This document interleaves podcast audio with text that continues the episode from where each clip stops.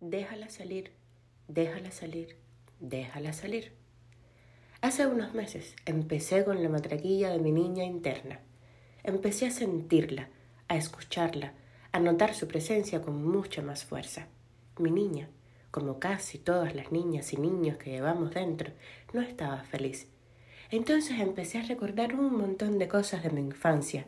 La empecé a recordar a ella como era, y no como yo, con el paso del tiempo, me la había dibujado. La empecé a ver sin pasiones, sino como una simple espectadora. Entonces tuve que empezar a pedirle perdón. Pero ya saben cómo son los niños. No es que les digas, lo siento, y todo vuelva a la normalidad en diez minutos. Cuando los niños se molestan, se molestan en serio.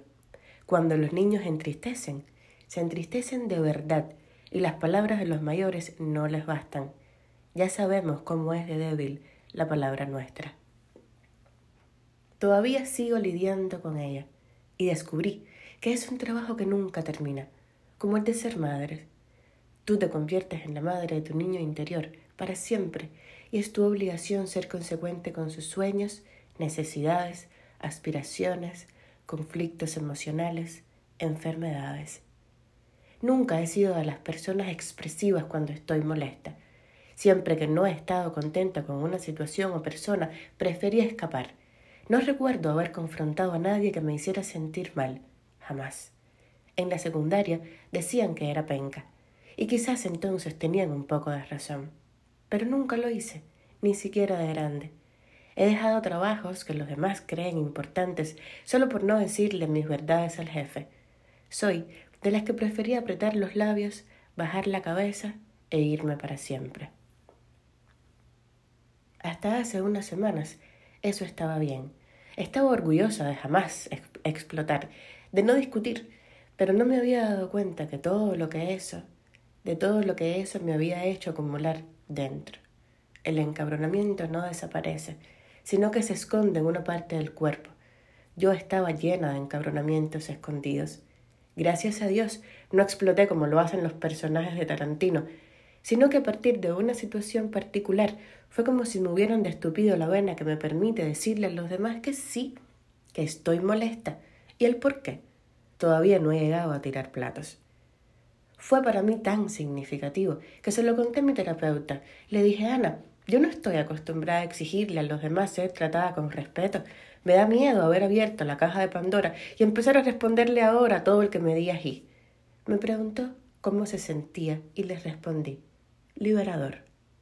Además de liberador, se siente bien no dejar que los demás tengan que adivinar qué me gusta y qué no me gusta. Se siente bien dejarle claro a los otros que no soy una santa a la que todo le viene bien. Entonces siento cómo la molestia entra y sale al momento, o cuando pueda hablar, porque no siempre puede soltarla al momento. Por lo pronto, mi niña me lo agradece, porque ella hubiera querido hacerlo, pero algo se lo impidió, mi niña maduró muy rápido y se colocó demasiadas responsabilidades encima. Ahora nos llevamos mejor. Y no, no pienso callarme.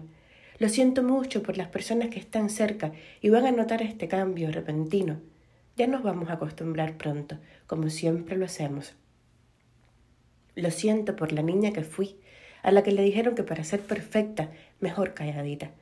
Lo siento por la adolescente que tuvo que aguantar ser tirada de un lado a otro, y por la jovencita que solo protestaba en la universidad cuando se trataba del colectivo. Para eso sí, para defender a los demás siempre fui la primera. Lo siento por esta mujer que se fue antes de defenderse. Si se iba a ir igual, hubiera sido mejor soltar todo lo que tenía dentro. Déjala salir, déjala salir, déjala salir.